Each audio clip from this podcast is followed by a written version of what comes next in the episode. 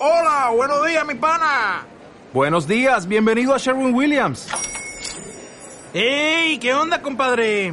¿Qué onda? Ya tengo lista la pintura que ordenaste en el ProPlus app. Con más de 6.000 representantes en nuestras tiendas listos para atenderte en tu idioma y beneficios para contratistas que encontrarás en aliadopro.com. En Sherwin Williams somos el aliado del PRO.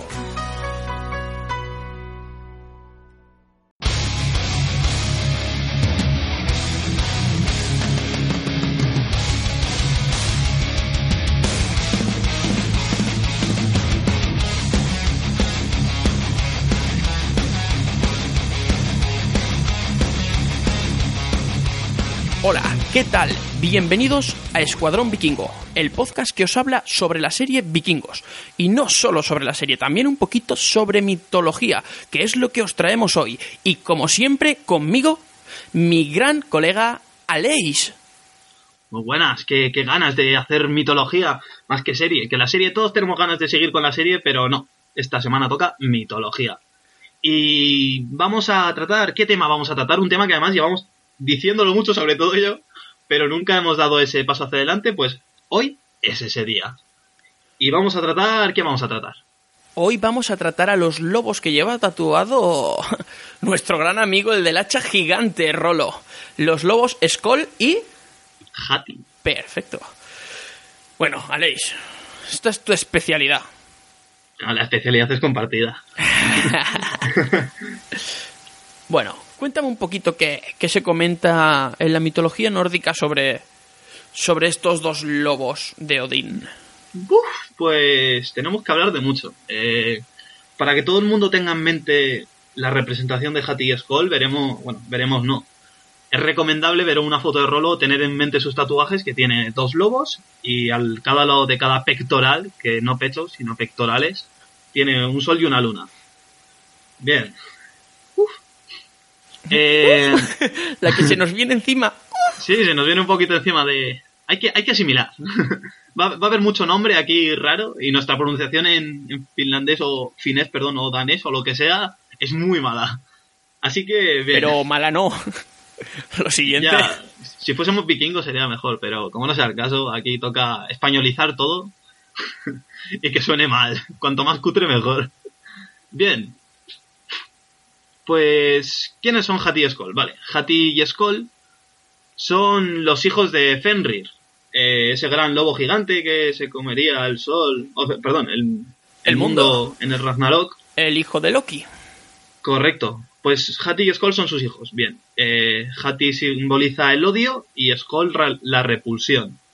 ¿Os acordáis hace tiempo en un podcast que hablamos sobre unos carros alados que viajaban alrededor de la Tierra haciendo el tiempo? Sí, que hacían girar el sol y la luna. Bien, pues el del Sol se llama Sol y el de la Luna se llama Mani. Que no le podían haber puesto luna. No, no. No, no. Hay que complicarse aquí. Cuanto más mejor. Vamos a llamarle Mani, ¿vale? Uy, Pues bien, estos dos serán perseguidos tanto por Hati como perdón, por perdón que te interrumpa, pero es que ahora mismo me estoy imaginando a Mani. Eh, ¿Veis la serie? Bueno, espero que sí, claro que sí, ¿cómo no? ¿Veis la sitcom, la serie de. de Modern Family. Modern Family? Pues me estoy imaginando a Mani tirado por un carro. Hostia. Vale, lo siento, continuemos. Vale, eh, como se ve reflejado en los tatuajes de Rolo, cada lobo está bajo uno. Entonces, estos dos lobos, como ya he dicho antes, perseguían al Sol y a la Luna. Les voy a llamar Sol y Luna para no... Para no confundirnos. Sí, tener claros que el sol es el sol con acento, porque lleva acento, Sí. y Mani es la luna, la luna Mani, Mani la luna. Suena, suena a serie infantil. Además, de verdad, se podría explicar con teleñecos. Oye, eso es una buena idea para más adelante. Escuadrón vikingo en directo. Con Los teleñecos. teleñecos. Bueno, Bien, eh, Skoll perseguía a Sol y Hati perseguía a Mani, la luna.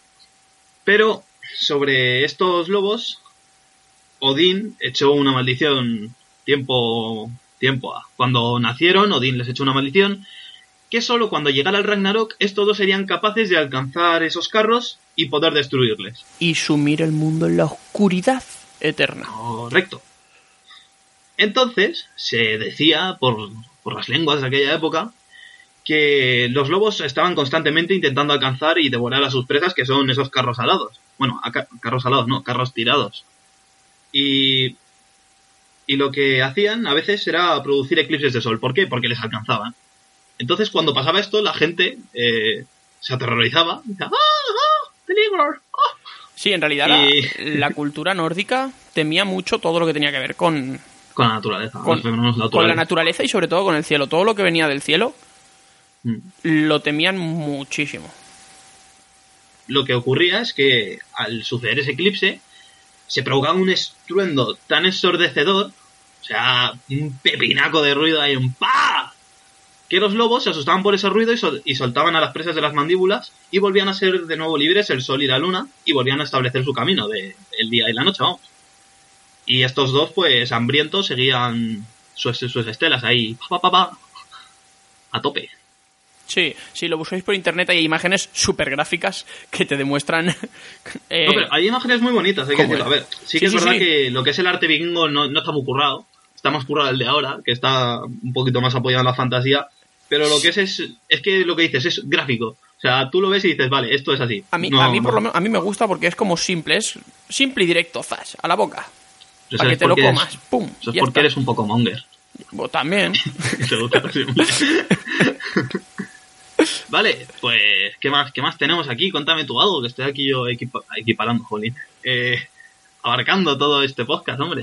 Bueno, aparte de, de Mani y, y Sol, eh, Mani, la luna, también es acompañada por Hyuiki, la luna creciente, y por Bill, la luna menguante, que eran dos niños de la Tierra que se los habían llevado porque su padre eh, les hacía cargar agua durante toda la noche. Y entonces ellos, para que no sufrieran, se los llevaban con ellos para que fuese, tuviesen una vida un poco más saludable, ¿no? Que fuese un poquito más larga.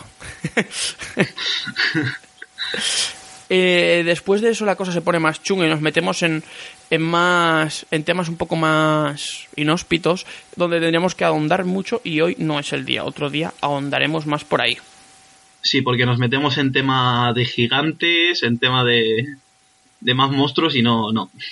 bueno se dice que que en, cuando llegue el Ragnarok eh, Hati alcanzará a la luna y la romperá en sus garras Hati también es conocido como Managarn.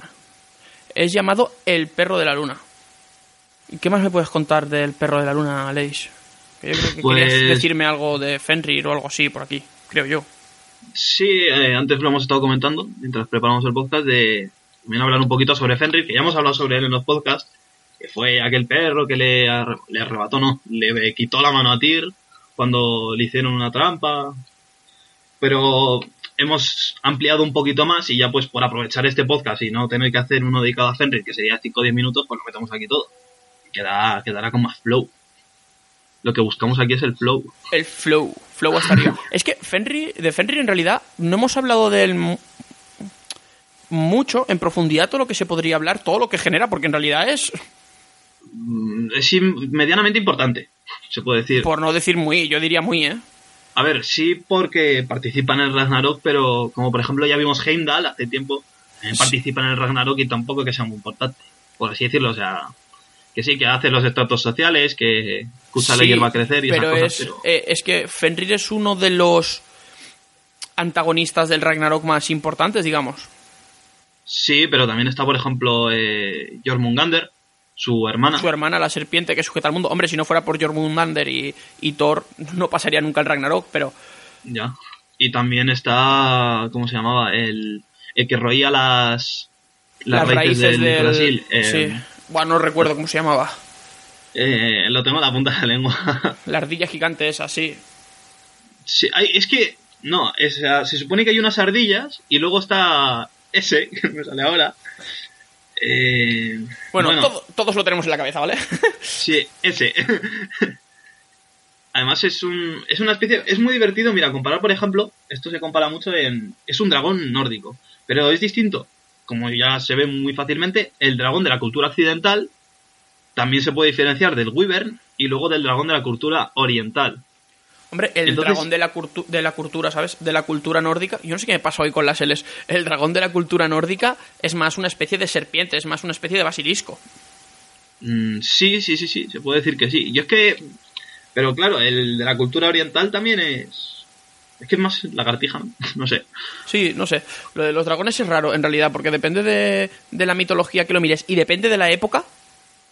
Varían Sí. muchísimo, pero varían muchísimo, porque eh, si te vas a China, eh, bueno, China, la parte del este de donde estamos nosotros, eh, en realidad hay dragones serpiente, hay dragones en plan basiliscos, pero también hay dragones con alas en plan super épicos o hay dragones acuáticos. Sí. Yo creo que es depende de la época en la que hayan dicho de avistarlos, en la cultura que lo hayan visto, o cuando hayan tenido la invención para la religión de tal. Depende de quién lo haya hecho, yo creo que lo ha hecho de una forma o de otra. Yo creo que ha dependido de la imaginación del, del que lo ha dicho. Puede ser.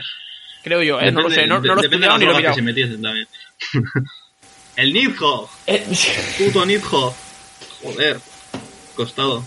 ¿Ves? Ratastok son las ardillas que decías tú. vale, Y Nidhogg es el dragón que decía yo. vale.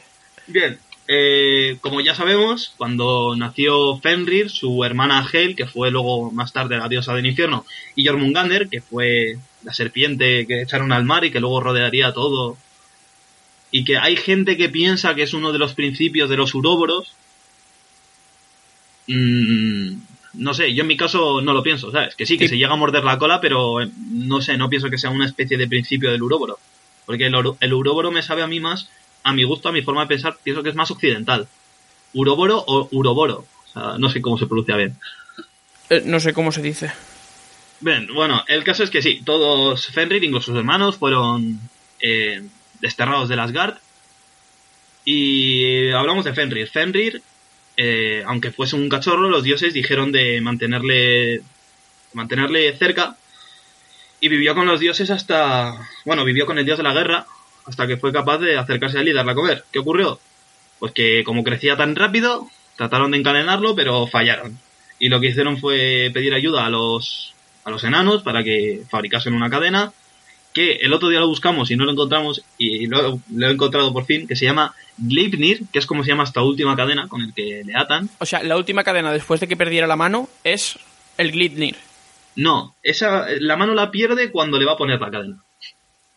Vale, está- Vale, vale, vale, vale, vale. Cuando le hacen el engaño para ponerle, pero él se da cuenta y Correcto. zas, en toda la boca. Bien. Vale. Pues lo que ocurre después de eso es que sí, le ponen las cadenas, cumple su propósito, el dios no, no se mueve, pero como por si fuese poco, que no sé si lo comentamos la última vez, lo que pasaron fue que le atravesaron todo el hocico con una espada para que no pudiese aullar y no fuese ningún peligro para nadie. Pero ¿qué pasó? Que lo que hicieron fue pues acrecentar un poquito más su odio y esto se cobrará más adelante en el Ragnarok. Eso es lo típico, ¿sabes? En realidad, la historia del Ragnarok, la culpa la tienen los, los asgardianos. Sí, los Aesir son como... O sea, van de buenos, pero... Pero, a ver, si ellos. Vale, yo entiendo, Floki. eh, Floki, digo, Loki es malo, ¿vale? Es malo porque. Porque es malo y tiene todo el flow del mundo, pero es malo, ¿vale? Pero sus hijos Sí. en realidad, en un principio no eran peligrosos. Ellos lo- son los que les marginaron y dijeron, fuera de aquí, bicho. Y es en plan, tienes una puta serpiente gigante. Utilízala bien, coño. Hazla a tu Como colega. un látigo. ¿sabes? Que te lleve, coño. Y tienes un puto lobo que destruye mundos. Utilízalo para tus otras peleas hasta que llegue el Ragnarok. Sí, pero pudiendo acrecentar el odio de ese bicho hacia mí y que al final acabe con mi tierra, ¿para qué? Soy Odín, me falta un ojo. Me estoy dando cuenta ahora mismo. En esto nunca me había fijado, ¿eh? Pero estos un poco son normales, ¿eh? Yo siempre he pensado que ha sido medio medio, porque en todas las mitologías pasa lo mismo. No sé si te acuerdas de los míticos relatos de Zeus que se leen en, si has dado latino o algo de cultura clásica, los míticos, Digamos Bueno, los que lo di, que me acuerdes es otro tema. pues te digo, los mitos de Zeus, tío, de que bajaba transformado en toro. Ah, y se bueno, iba sí, a mujeres, y- pues chico, eh, Sí. también tienes pero es que, a ver. Vamos a lo de siempre. Los dioses están hechos para demostrar nuestras debilidades. Y ya está. ¿Y cómo se llamaba ese dios que envía a su hijo a que le matasen?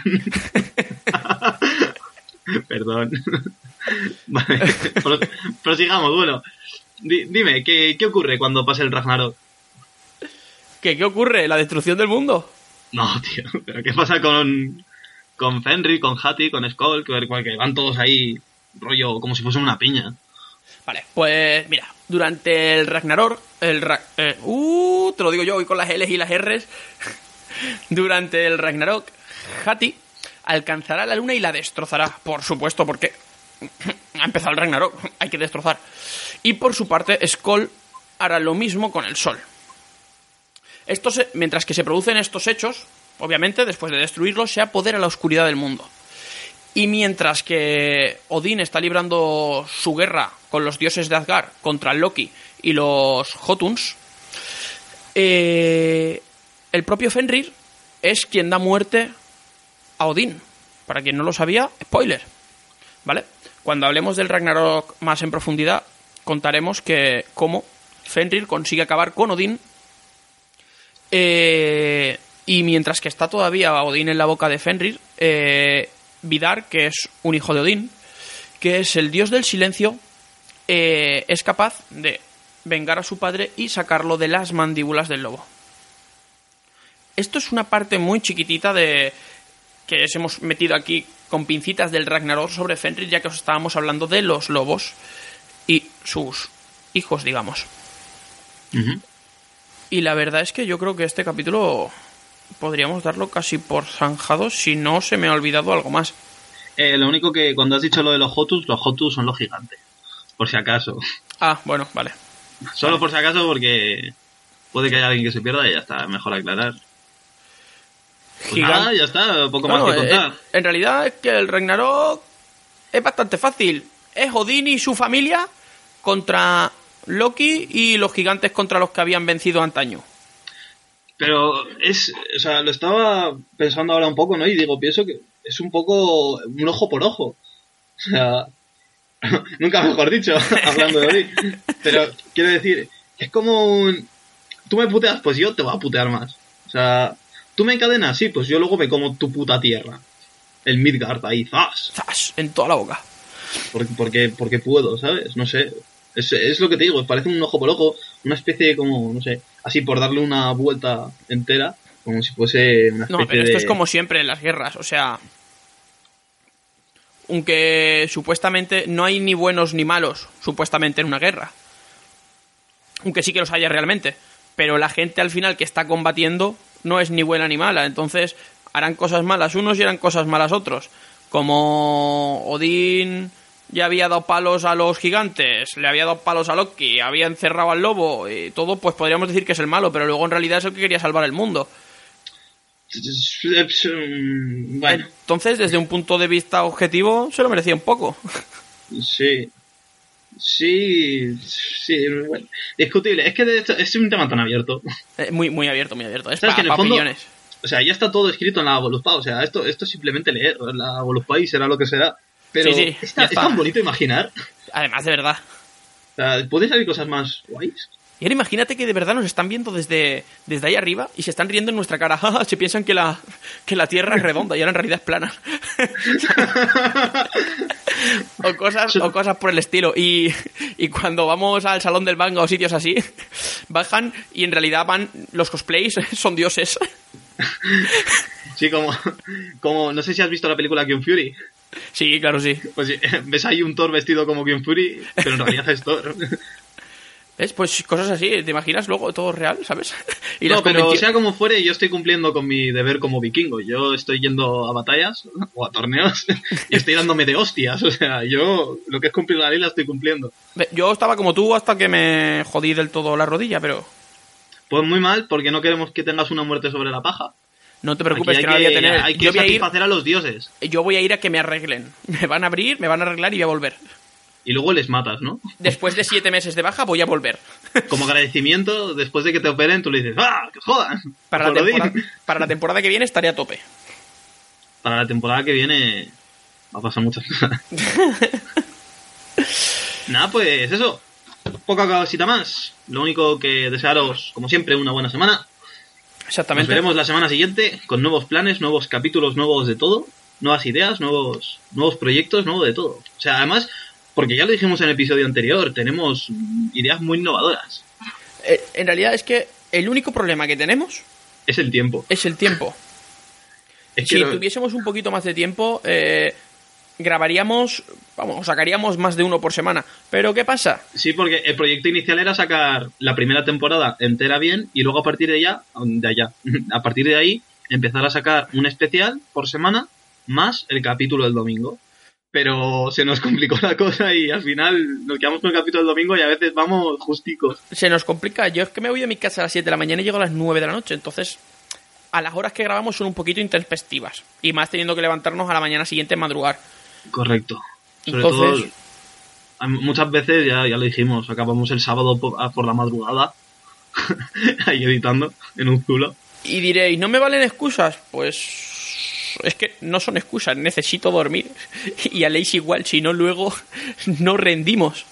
Ya, es, es una putada eso de tener que dormir. Eh, siempre lo he pensado, es un desperdicio de tiempo. Duermo, yo literalmente duermo seis horas, no duermo más, hay días que cinco. Yo siete. Siempre siete máximo o mínimo, pero siete. Luego el fin de semana sí que me pego igual 12 horas en la cama. Pero entre semana duermo súper poco, que no es que... ¿Ves? Grabamos por, no grabamos por tu culpa. En vez de dormir ocho, eres un puto egocéntrico y duermes doce. Un día a la semana lo necesito. Una vez dormí 18 horas seguidas, chaval. Me levanté orgulloso de mí Hostia. mismo. y te volviste a dormir, ¿verdad? 18. Y sin ir borracho ni nada, ¿eh? Hostia, eso es un logro ya. Estoy diciendo de acostarme bien un día a las 8 de la tarde y levantarme al día siguiente, pues no sé, 18 horas después. Hostia, tío. Pues nada, que nos enrollamos. bueno, señores, señoras, os queremos mucho y pues eh, nos escuchamos la siguiente semana. Nos vemos. Adiós.